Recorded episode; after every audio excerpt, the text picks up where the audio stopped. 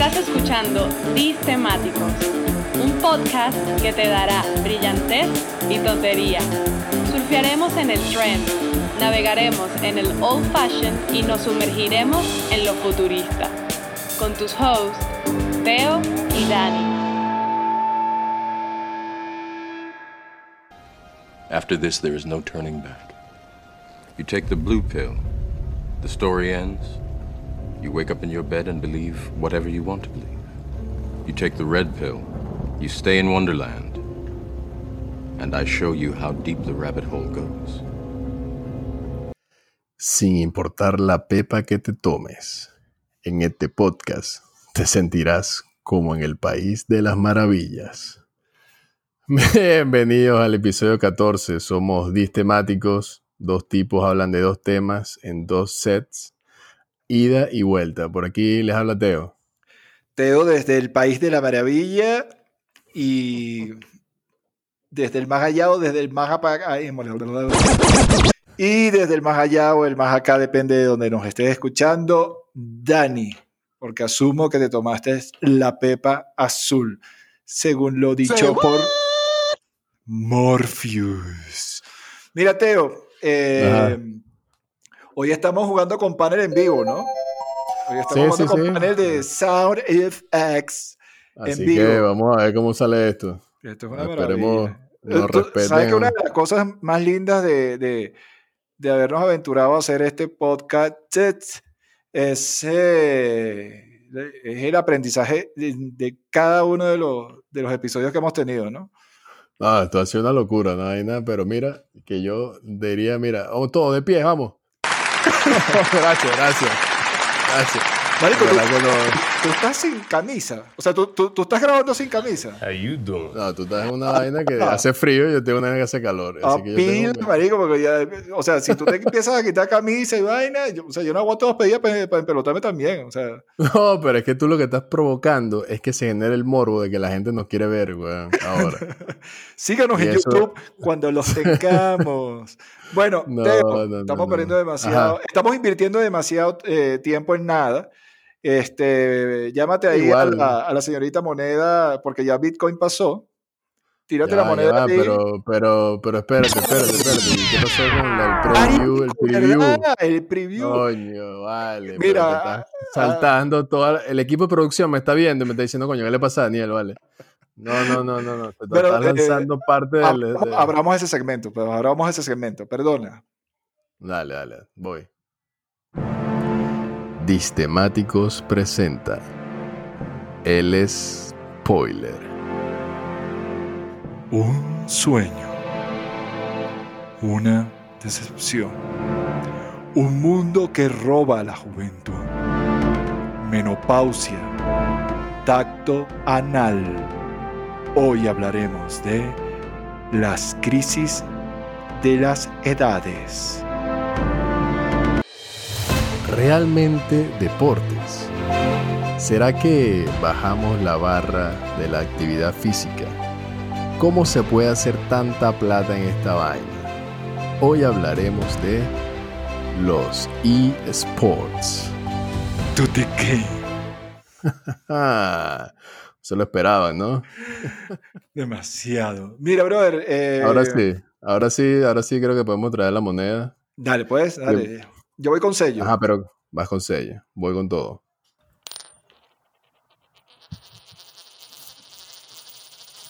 ¿Qué fue? ¿Qué fue? ¿Qué fue? ¿Qué fue? ¿Qué fue? ¿Qué fue? Ajá, sello. Ajá, bueno. Ya que se me cayó la este moneda recogiéndola. Mira, eh, yo voy a cerrar. Yo voy a cerrar. Tú, ah, bueno, pues ya se olvidó. Esto se hizo bueno, entonces después yo sirvo, yo sirvo en el primero. A, mí ah, no, no me pues. vengas, no me retes, weón, porque ahora sirvo yo, pues. Arranco yo. Ok, ok, ok, dele. No, que tú, que sirve tú. No, ah, bueno.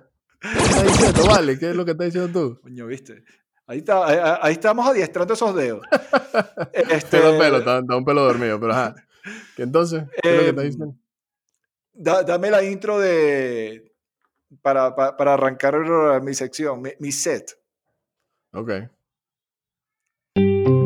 Miedito real. En general, hay dos tipos de personas, las que saben que han pasado por una crisis de edad y las que la sufren y no tienen puta idea que la sufrieron o la están sufriendo. El camino a la adultez está adornado con incontables obstáculos, muchos de ellos impuestos por el entorno y muchos más en nuestra mente. Hoy quiero hablar de la crisis de las edades, de los 20, de los 30, de los 40, etc. Y Teu,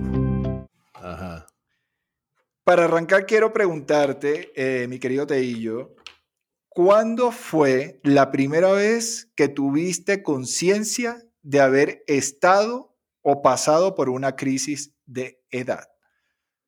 Yo te digo de una vez, la mía, que yo recuerde, fue o sea, estar consciente, los 20 fueron bien heavy para mí. Pero es que necesito un poco de, ayuda, de contexto en cómo definirías una crisis de edad, porque, o sea, una crisis de edad puede ser la época, no sé, de la juventud donde, coño, en verdad salía a rumbear o a de fiesta todos los fines de semana, donde la vaina era cero control de cuidar la salud ni un carajo, era puro beber. Una crisis implica estar borracho, tirando, y, y gastando dinero, si eso para ti es una crisis, ya eso eh, estamos mal.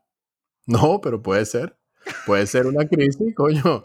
Eh, lo que pasa es que eso puede ser que si, estás, evadiendo responsabilidades, ah, está, probablemente este, mitigando otras falencias o carencias por un lado y las estás acompañando con alcohol y, rock and roll.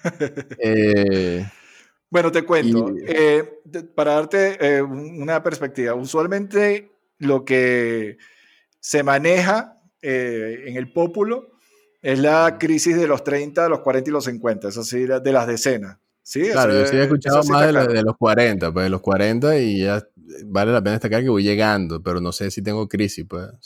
No, bueno, pero sí existe la de los 30.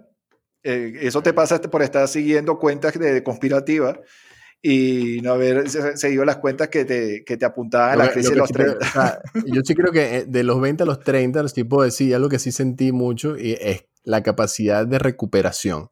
Cuando yo venía por los 20 y coño, rumbeaba y literalmente podía ir a la oficina al día siguiente, directo casi de la rumba, te digo que cuando pisé los 30, imposible. O sea, la vaina era que dos días pasé en cama tomando suero porque me caía palo y me fumé dos cigarros la noche anterior. O sea. No, pero las crisis son un poco más. O sea, cuando, cuando hablamos de crisis son cosas más que físicas, que sí.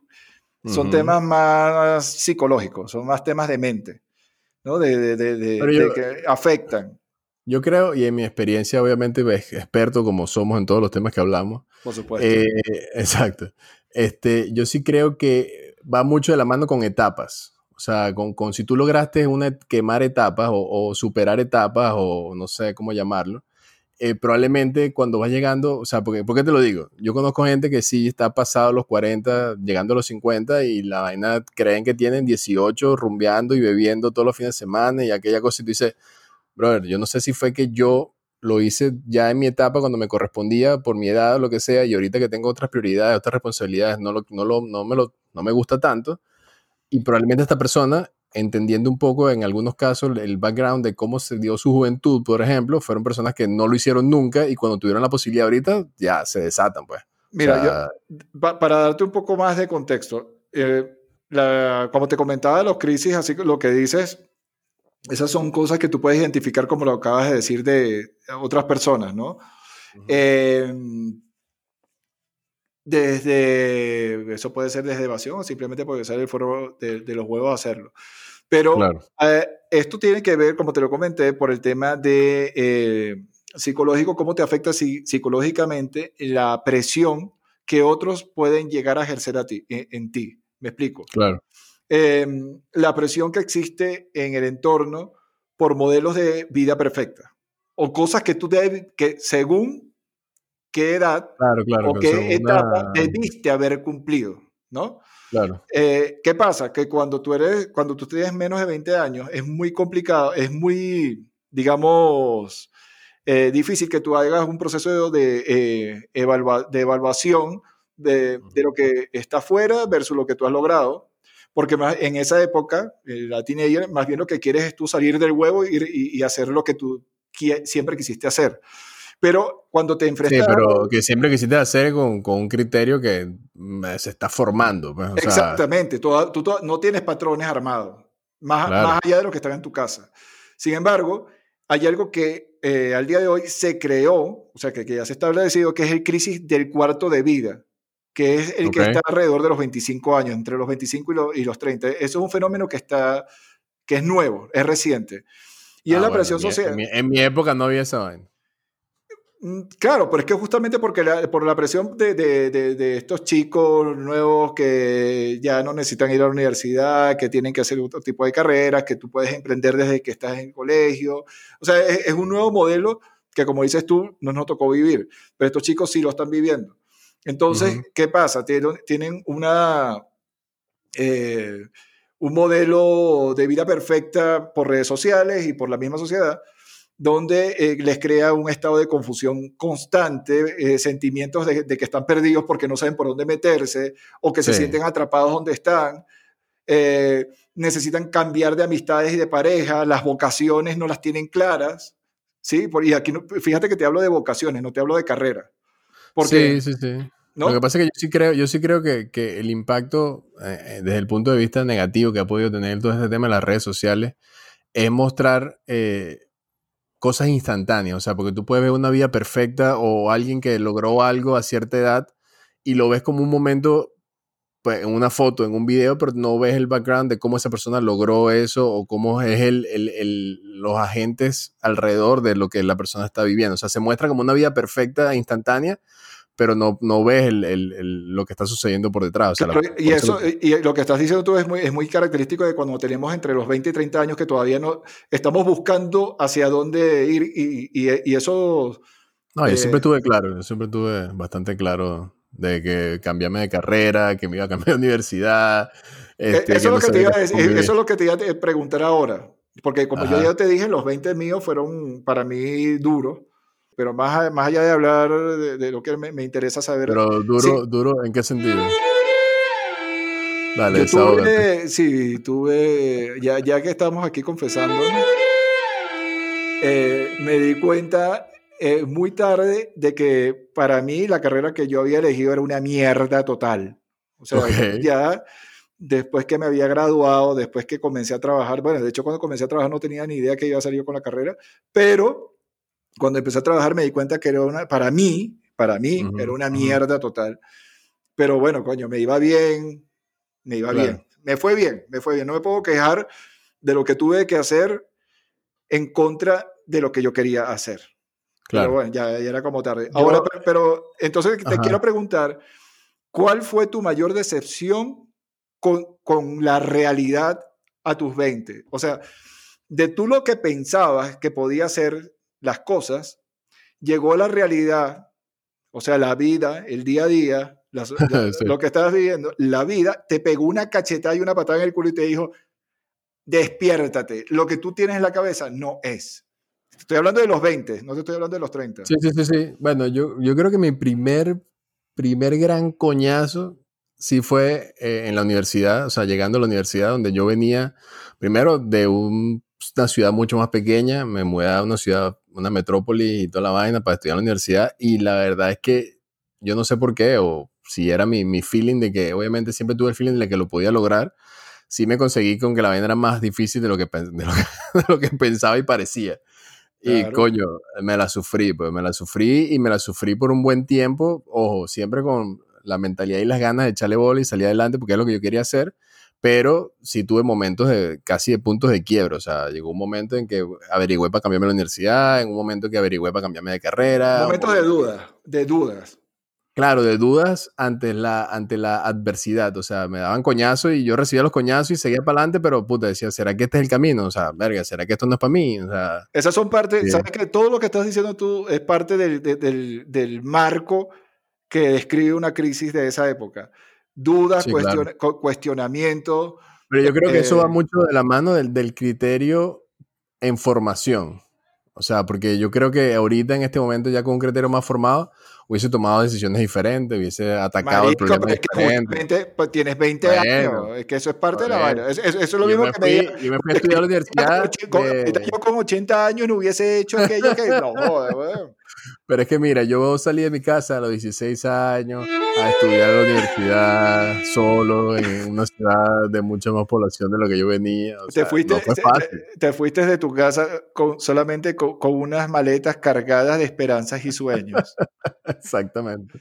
Y dije, este es el momento. Pero sí, o sea, yo creo que ese fue el primer encontronazo. De, de, en mi infancia, bueno, obviamente no, creo que esté asociada a la crisis de la edad. Una, una, crisis de edad a los 10 años no creo que exista, pero, no, no, puede pasar. Bueno, pero, es que, bueno, a, los 20, a los 20 sí, ese pudo haber sido el primer carajazo. Mira, en la crisis de los 30, normalmente, ya cuando entramos, eh, vamos a subir un escalón, esta ya es un poco más conocida, esta mm, ya sí. lo, recuerdo más porque fue hace poco, fue hace poco. Exacto. Ahí, el, aquí lo que nos pide el entorno usualmente es un trabajo estable, pareja estable, bebés, hipoteca o vaina de gente grande, de, gente grande, eh, préstamos ah, para que te deuda, deuda desde, que estás Entonces, claro, eh, eh, como eso es lo que te exige la sociedad o lo que, lo, que espera que tú tengas, y cuando hablo de sociedad son tus tías, tus abuelas, etcétera, etcétera, etcétera, todo, todo, todo el entorno que, que te rodea. Eso genera una tendencia para querer tener bienes, un mejor empleo, una casa más grande. Pero, esa, crisis de los 30 es cerca de los 30 o medio es los 30, Es los 30. los 30, la década completa. Claro, porque cuando ya tú tienes 29 años, que usualmente es cuando pasa esta vaina, dices, mierda, voy a tener 30 años, estoy pelando bola. Eh, no, no, no tengo, de vaina puedo pagar las cuentas de, la casa en la que estoy. Eh, me acaba de dejar mi novio o mi novio, eh, soy mal polvo, em, no hay forma, no hay manera, exacto, no, no, creo que yo sea un buen padre, una buena madre, y los 30 los, los cumplo pasado mañana. Eso es una crisis. Yo sí, yo sí me lancé, yo me casé a los 30, y eso fue como, como que ya te acorta la, la o sea, no, no, nunca tuve una crisis de los 30, más allá de, yo creo que asociado, bueno, vamos a verlo así, en, en mi caso, fue más asociado al tema económico probablemente, o sea, sí, a tener una vida estable, entre comillas, o, una capacidad de, poder hacer las cosas que queríamos y, toda la cosa. Y eso siempre ha generado como esa presión adicional eh, que pueda tener en el día a día. Eh, exacto, pero esas cosas que es parte de lo que estamos diciendo, esas cosas de que tú quieres tener, quieres poseer, eso es, eso es parte de lo que también te marca, porque a veces ni siquiera lo necesitas. No te estoy diciendo que sea tu caso, pero estoy diciendo en no, general. No, no, estoy claro, estoy claro. Sí, sí, sí. Pero, o sea, eh, sí, yo creo que yo eh, sí lo he tenido y todavía yo creo que lo mantengo. Sigo en mis 30, chicos. Ya, ¡Qué belleza! No, no, no. Yo sí, mira, estoy, mira, en mi plena juventud. Mira, y tú, y tú sabes también, que surge, también que surge en los, en los 30, eh, que en general, evidentemente esto, no, esto pasa y no pasa que es que la, eh, empiezas a perder seres queridos porque te estás haciendo mayor y los que eh, estaban encima de ti también se están haciendo mayor. Entonces empiezas a tener esa, eh, ese conocimiento cercano a enfermedades que antes ni siquiera te sabías, sabías pronunciarlas, este, acompañar, ser el, el, el, la columna de personas queridas que están pasando por momentos complicados y tú no tienes ni puta idea, todo eso viene en los 30 usualmente. No, claro, y, bueno, también en la responsabilidad y, ser el centro o la cabeza o el, el brazo y parte del cuerpo de la familia y ya pasa, ya pasa a ser independiente y a tomar decisiones, o sea, hay, hay unas cosas importantes ahí sucediendo. Mira, yo, no sé, yo, no sé, si está asociado con la crisis de, de, la edad, pero pensándolo un poco aquí, coño, nuevamente, quiero dejarlo y ser bastante abierto.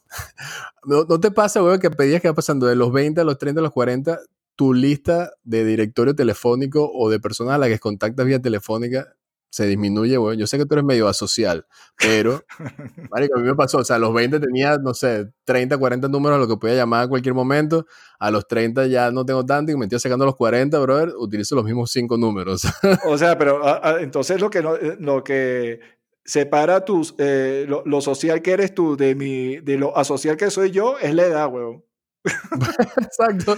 Es que tú ya, ya tú pasaste por donde yo voy y ya tú, ya tú tienes Pero sabes que eso, eso es un... Eh, eh, hay estudios, eso, es, eso es un hecho. El ser humano, en la medida que envejece, eh, va soltando layers de, o, capas de amistades para ser más óptimos ser más óptimos en, cuanto a, los seres con los cuales quiere estar compartiendo y con, los que quiere convivir. Entonces, en la medida que pasa más tiempo, se va reduciendo el círculo, pero se va disfrutando más, porque hay más conciencia y hay más conocimiento, mayor madurez. y probablemente la gente que fuiste dejando atrás por una u otra razón no, te convenía, no estaba ahí por las razones correctas. Mira, ¿tú, crees, ¿tú, ¿tú crees que te faltó algo a cumplir en los 30? Brother, no.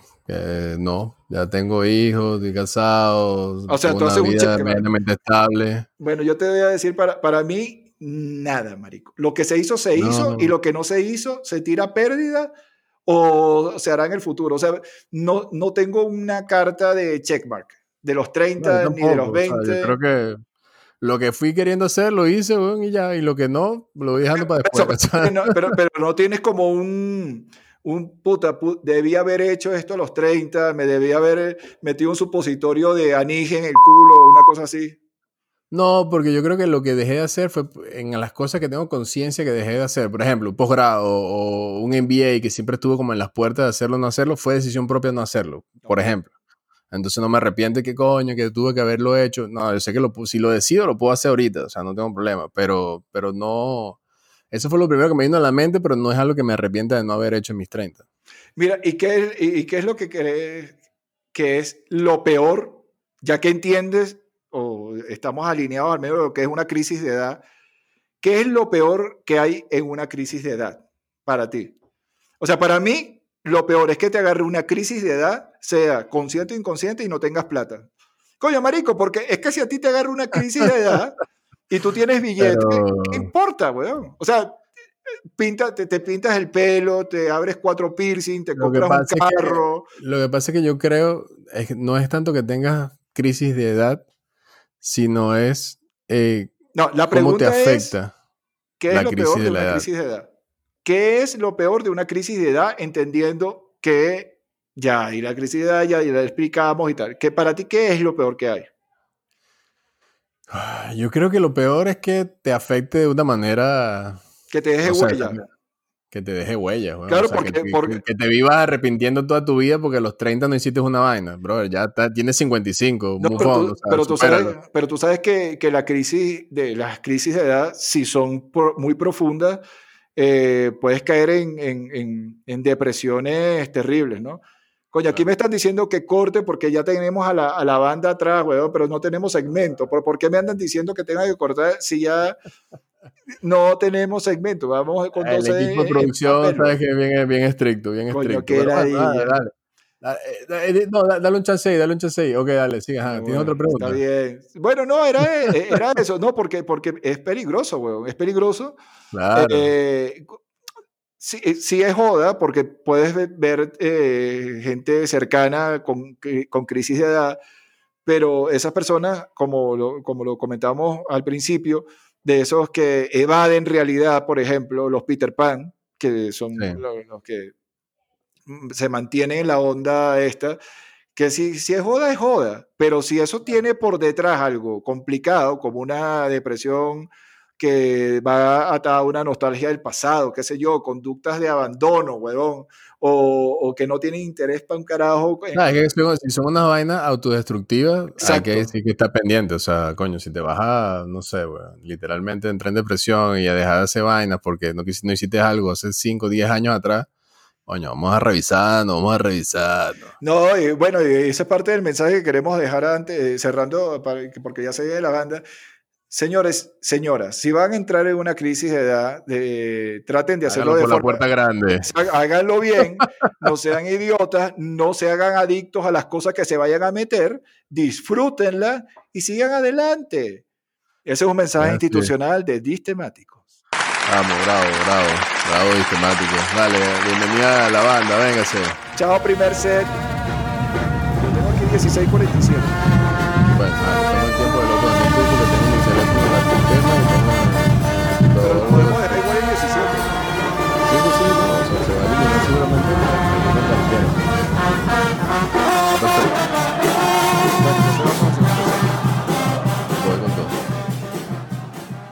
Ajá, y entonces ya, ahora sí, volvimos con todo, mira, recargado después de ese break, ese water break o pipi break hicimos ahorita mientras, la banda, mientras la banda estaba sonando.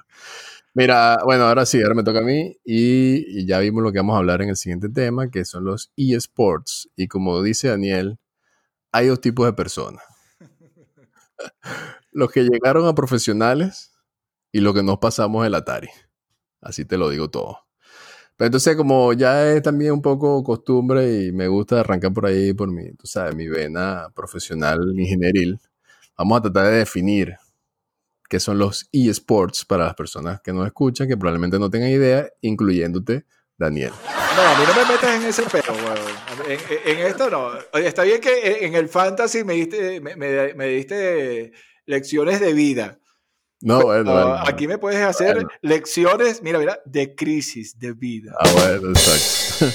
Está todo conectado, todo conectado siempre. Nosotros sistemáticos, tú sabes cómo es. Ajá, entonces, vamos a ver, ¿qué es para ti o cómo definirías tú los eSports? Electronic Sport. Ok. o sea, esos son deportes electrónicos. Muy ah. bien, muy bien. Pero ¿cómo se juega? no, no, no, no, no. Esa consola tenemos, que buscar a un practicante para que nos maneje la vaina porque necesitamos a alguien que muy ingeniero y mucha vaina, pero no puedes masticar chicle y caminar a la vez, weón. Ajá, te lo tengo. bueno, este, esto, esto le disculpa a los, queridos oyentes. Bueno, es un proceso de adaptación y aprendizaje.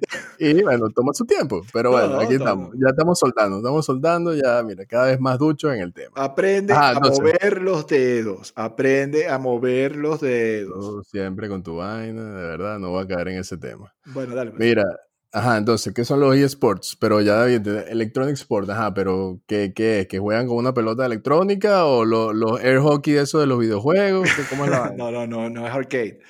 Em, no, no, yo inicialmente pensé en algún momento que cuando se eh, empezaron a marcar torneos, eh, torneos en vivo y, y tomaron una relevancia dura, yo supuse que se estaban abocando al, a los deportes en los videojuegos. Pero después me di cuenta que era eh, lo que ellos llaman e-sport, en realidad son torneos de videojuegos que tienen diferentes, si no estoy mal, diferentes, evidentemente agarran modalidades, diferentes modalidades. Pues tienen diferentes modalidades, pero eso tiene que ver mucho con el sponsorship y, toda la cadena que viene desde, desde, atrás y los que le han metido tanta plata que ahora es que vienen eh, eh, los que quedaron al final.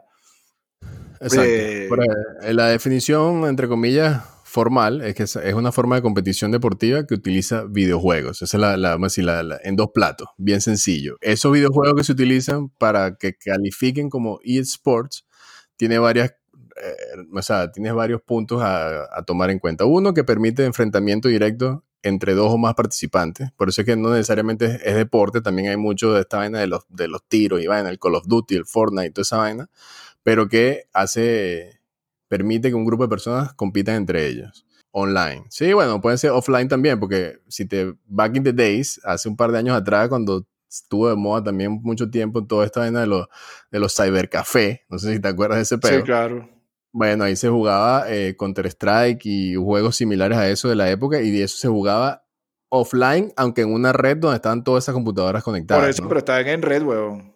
Ah, en red, pero no, o sea, el término online también porque puedes jugar con personas que ni siquiera tienen el mismo espacio físico, ¿no? Ya. Y otra cosa importante que caracteriza todo lo que son los eSports es que promueva la autosuperación. Imagínate tú. Nada, marico, eso lo escribió un carajo que juega Sport y no tenía cómo justificar la vaina para que le dieran cobre. Mira, o sea que esto de juego, lo único que tiene es que uno gana y uno pierde. Eso es lo único que tiene de juego. Exacto, pero entonces ahora viene una siguiente pregunta, porque como su nombre lo dice, tiene una palabrita por ahí que genera debate, que es el sport. Porque más allá de que sea un juego, sí, crees que sea o pueda ser considerado un deporte? Pero me preguntas a mí o me preguntas lo que está sucediendo, porque... No, pregunto tu opinión, o sea, pregunto tu opinión de, si lo verías como un deporte. Yo tenía entendido, o sea, yo tengo entendido, perdón, que para el, deporte implica un esfuerzo físico. Así lo entiendo yo. Implica. ahí, ahí, ahí, páramelo ahí. ¿Y qué pasa entonces con el ajedrez, por ejemplo, o el póker, que también se, se eh, categorizan como deportes? Bueno, yo, yo no los veo como deporte, yo los veo como juego. Pero, pero para mí es como juego, como, puede, como el juego que es el truco, como el, el juego del dominó, el agilé y el póker. Son juegos, pero no deportes. Son dos cosas el Billar, el billar también es deporte, tiene federación de deporte. Claro, pero yo, por eso tú me preguntaste lo que yo pensaba, otra cosa es lo que es en realidad. Porque, de hecho. Te estoy, ahí, metiendo el coñacito para que, coño, para generar la vaina, la polémica, tú sabes. Ah, bueno, poliquimicemos. Mira, este, es que de hecho eh, van a, eh, está en evaluación eh, los esports para entrar en las Olimpiadas de verano. O sea, las Olimpiadas de verano están, va, están buscando un slot para dedicárselo a los gamers que estén en eSport y puedan eh, luchar por medallas y toda la vaina. O sea, tan catalogado como deporte está que va al, al, al, Olimpo del deporte, güey. Exacto. Eh, uno de los principales debates que se da en este tema, eh, en efecto, es, el, es el, el, esfuerzo físico. ¿Ok? O sea, siempre está la duda de que, bueno, ¿por qué es deporte si no genera esfuerzo físico? Entonces, obviamente, la gente que defiende los eSports refleja el tema de Van y el ajedrez y el póker tampoco, y el billar, ¿qué fuerza físico tiene el billar? Ya, ahí es donde yo, eh, o sea, ¿cómo tú vas a justificar una posición a partir de la comparación con otras cosas? ¿Por qué tú no, eh, eh, no te estoy hablando a ti, estoy hablando de lo que justifican esto? ¿Cómo ¿Por qué tú no justificas realmente tu posición? Y claro. es un argumento válido para atraer a los demás, porque es, lo mismo que, que, tú digas, señor, usted mató a esta, eh, usted mató a esta señora. No, no, no, no, no. Yo, yo, no la maté. Si, si, mire, mira al otro que salió libre porque supuestamente que mató a otro. Si él no lo mató, yo tampoco esto no es asesinato. es lo mismo. Yo creo, que ahí, yo creo que ahí es donde se genera la, la diferenciación en el momento en que pasó de ser algo de por joda a convertirse en algo profesional. Es cuando ellos ya empiezan a meter el tema como deporte. Porque lo o sea, tratan de organizarlo todo bajo una misma valga la redundancia, organización, eh, tratan de poner reglas eh, y también asociado al desempeño de cada uno se dan entrenamiento, hay entrenadores de eSports, o sea, no solamente está el jugador, sino hay una persona que está cocheando a este y dándole tips y, y es que eso es lo mismo que cualquier juego, o sea, eso es como el truco, el truco, tú puedes hacer eso con truco. Tú puedes hacer eso, con dominó, tú puedes hacer todo eso. mi planteamiento el, dominó, el dominó también debe ser algún deporte, O sea, en algún país del mundo hay una federación de dominó. Pero, a ver, ya. Es que el hecho de que tenga una federación no significa que tú seas un deporte. O sea, si yo me pongo a tumbar mango con una piedra y me pongo eh, y cumplo los parámetros de lo que dice de, para crear una federación en un momento de en, una alcaldía o una vaina, eso no significa que eso es un deporte. No, no es un deporte, sino significa que es una federación, es una asociación de una actividad. Pero en este lado, por ejemplo, el eSports, o sea, se considera deporte porque ya hay países, inclusive el Comité Olímpico, el Comité Olímpico Coreano, ya pone el, eSport como deporte olímpico. Es que a eso, a eso me refiero. Lo, lo, que, lo que estamos conversando acá es que hay tanto dinero en esta vaina, tanto dinero, que eh, se han metido marcas bueno, de hecho Beckham está metido en esta vaina, él, tiene un team, eh, y Budala también. O sea, hay, muchos, hay, muchos duros que, han invertido en, equipos. Pero más allá de eso, eh, las corporaciones han metido tanta plata en Corea del Sur, que son los, hasta donde tengo entendido, los, los, eh, los capos, los capos de esta vaina. Pero también está, ¿quién está, weón? Está Europa, está Estados Unidos y está Corea, está Corea y está China. Sí, sí, los asiáticos. son los más duros, weón. Ahí hay demasiado billete. Entonces, lo que tú y, yo sé que tú y yo movemos masas, yo sé que tú y yo podemos este, cambiar, cambiar escuchar propuestas, si quieren publicidad, cualquiera, cualquiera de ustedes, vengan, vengan a nosotros, arroba, arroba sistemáticos, dinos distemático, ah no, dinos.sistemático arroba gmail.com, tú lo que tú quieras, papá, contáctanos por donde sea. que tú y yo tumbamos gobiernos aquí, sistemáticos tumbamos, tumbado gobiernos, lo que pasa es que ustedes no, se enteran. No, no, si no se ríe, vale, es verdad, en serio, chicos. Mira, pero hablando, hablando de billetes, lánzame un número ahí para ver cuánto crees tú que es el que es en, lo que va de 2020 el carajo que más ha ganado plata en eSports. No, no sé, no sé, no sé porque lo, lo, último que yo supe fue dime un rango, dime un rango. Yo, fue, yo sé que eh, hubo un flaco que el año pasado ganó creo que 25 millones eh, en un torneo. Es lo único que recuerdo. Verga, pásame ese dato porque ese dato no lo conseguí yo. Entonces no, entonces, no, entonces, entonces, no es real, claramente. Solamente, solamente en torneos, o sea, en competiciones, hay un, hay un pana que ha ganado ya más de 7 millones de dólares. O sea, compitiendo como tal. Pero, perdón, perdón, perdón, perdón, déjame recapitular hubo un campeonato que dio 25 millones en premios. Ah, eso sí. el, mundial, y el, mundial de Fortnite. Ganó 3 millones, ganó 3 millones si no estoy mal. Exactamente, así sí. es correcto. el, mundial de Fortnite acumuló 30 millones para repartir entre, los jugadores. Y el que ganó, ganó 3 millones de dólares de un solo carajo. Bueno, pasó, como, pasó, como, 3 días jugando, pero ganó 3 millones. Pero este pana lleva 7 millones eh, en un juego que se llama Dota 2, que es un juego como de también, es bien cool y vaina, pero sí, gana mucha plata. Y de Legends of no sé qué. League of Legends. Esa vaina. Ese, es top, ese, es el top, one de, de, de los eSports. No, te, no tengo ni puta idea de qué va. Pero. Sí, ese, ese y este Dota 2 son como los deportes que más están repartiendo plata ahorita. Exacto. te lo juro, yo pensaba que, que, iba a estar más orientado al Fortnite por toda la fiebre que hubo de Fortnite, inclusive por eh, Call of Duty, que es una saga de mucho tiempo, eh, como que hasta hace muy poco es que empezó a organizar el los eSports y está por ahí, está bastante por detrás todavía en repartición. Fortnite es nuevo, weón. Claro, marico, pero hubo un boom de repente. De hecho, el, uno de los carajos, que es un jugador que se llama Ninja, que es su, su seudónimo, que se hizo muy famoso por el tema de Fortnite, este pana gana anualmente promedio 10 millones de dólares, de los cuales 7 nada más son en publicidad, weón. Sí, pues bueno, weón, como todos los, deportistas, weón.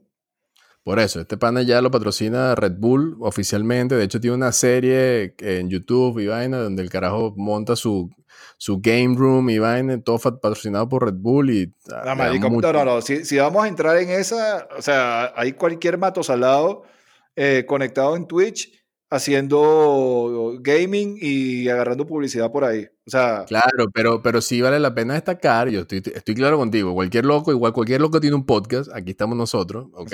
Dos. Pero, este, gracias. Hasta aquí toda la noche, demasiado cómico.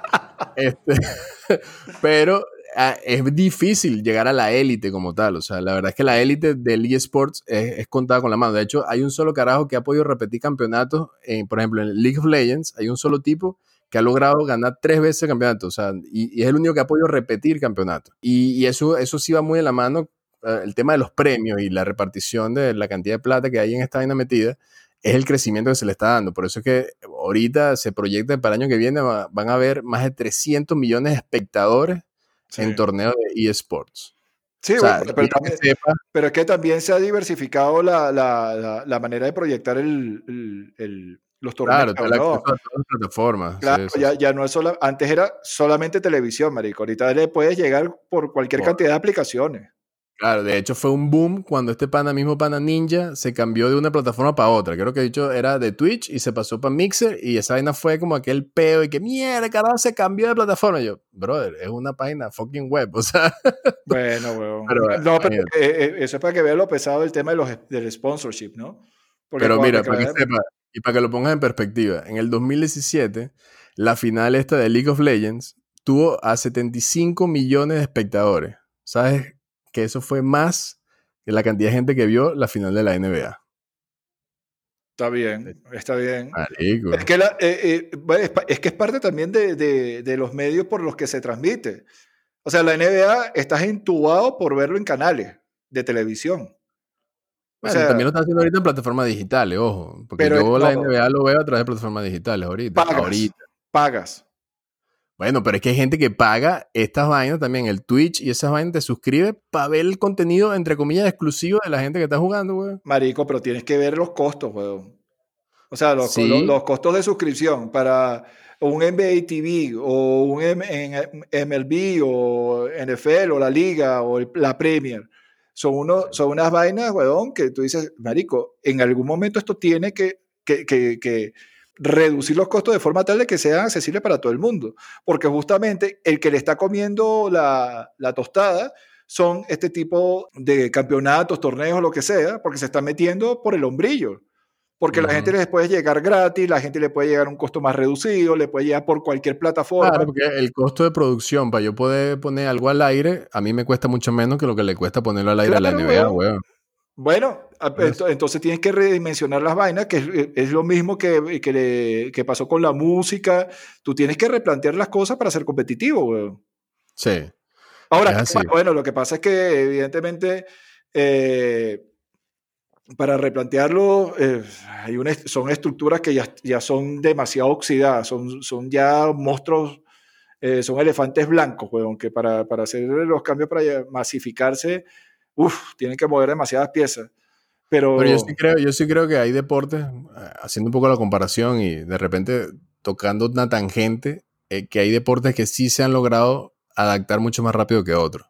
O sea, por ejemplo, si comparas los deportes tradicionales, la NBA, por ejemplo, como liga, sí yo creo que ha hecho un esfuerzo adicional para recapturar una población que probablemente lo ha tenido como en el abandono por mucho tiempo, o, tratar de captar nueva población. y, la liga y la NBA también se ha internacionalizado, o sea, ha invertido mucho en la internacionalización, eh, se ha metido en, en, Asia muy fuerte, está haciendo un bonding importante con Europa. No sé por qué estamos hablando de esta vaina, pero mira tú. Pero bueno, hay que ser la tangente. Pero, y otra cosa interesante que haciendo el, análisis del tema de los eSports, y a pesar de toda la cantidad de plata que hay metida por medio, todavía se está usando, bueno, o que eso fue un mecanismo que también surgió recientemente o se masificó recientemente. Las empresas que organizan estos torneos están muy enfocadas en generar crowdfunding para almacenar la plata para repartir en premios, que es crowdfunding, básicamente es una colecta, y que dame aquí, ponme tu plata por aquí, dame unos centavitos, dame unos dolitos por acá, y yo armo ese pote de plata y lo pongo y, lo, y hago mi torneo inclusive aún más atractivo para que los jugadores se inscriban y venga gente relevante para poder darle exposición a mi, a mi, al torneo que estoy organizando. Eso me pareció interesante porque más allá de la plata que pueda tener un desarrollador de juegos, eh, se apoya mucho en lo que lo rodea para meterle más, o sea, inyectarle más sazón al tema del torneo para poder levantar, ¿no? O sea, hay mucha plata de por medio. Yo creo que el, en efecto eh, va a ser algo que, también la masificación de la, de la comunicación y la mejora en, las plataformas eh, van a empezar a generar un interés importante en las generaciones venideras. Y tú sabes que no sé cuántas mujeres se desconectaron ya de, esta conversación en este, en este tema. Eh, ah, bueno, después dice que yo, el patriarcado. Mira tú. No, no, las cifras hablan solas. El 85% de, de, estos deportes es el de los espectadores y de los que juegan, el, de la población, entre los que juegan y los que lo disfrutan, es el 85% son hombres y el 15% mujeres. Y el, y el 60% de, de, de los que están disfrutando de esta movida están entre 18 y 34 años. Es correcto. Entonces, eh, claramente, los que, eh, de, la manera en la que se está moviendo este negocio, dista muchísimo de los deportes tradicionales. Es así, es así. Pero bueno, eh, yo creo que ya escuché por ahí unos pasos Creo que viene la banda entrando. no, sí. Y a mí me tocaba decirte la vaina, pero. Pero no, me adelanto, me adelanto porque quiero concluir. Entonces, mira, para cerrar, si te gustan los videojuegos, a entrenar, a entrenar. Nunca es tarde, ¿ok? Sobre todo porque no requiere esfuerzo físico. Pero moca con un infarto, moca con un infarto porque te puede dar, te puede dar. Dale, banda, llégate. Chao, chao.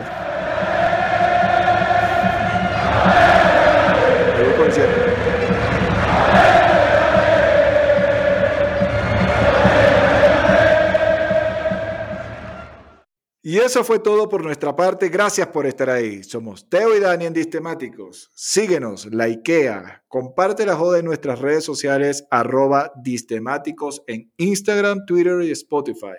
Y pilla nuestro próximo episodio antes que explote una nueva narcoavioneta. Off. Oh.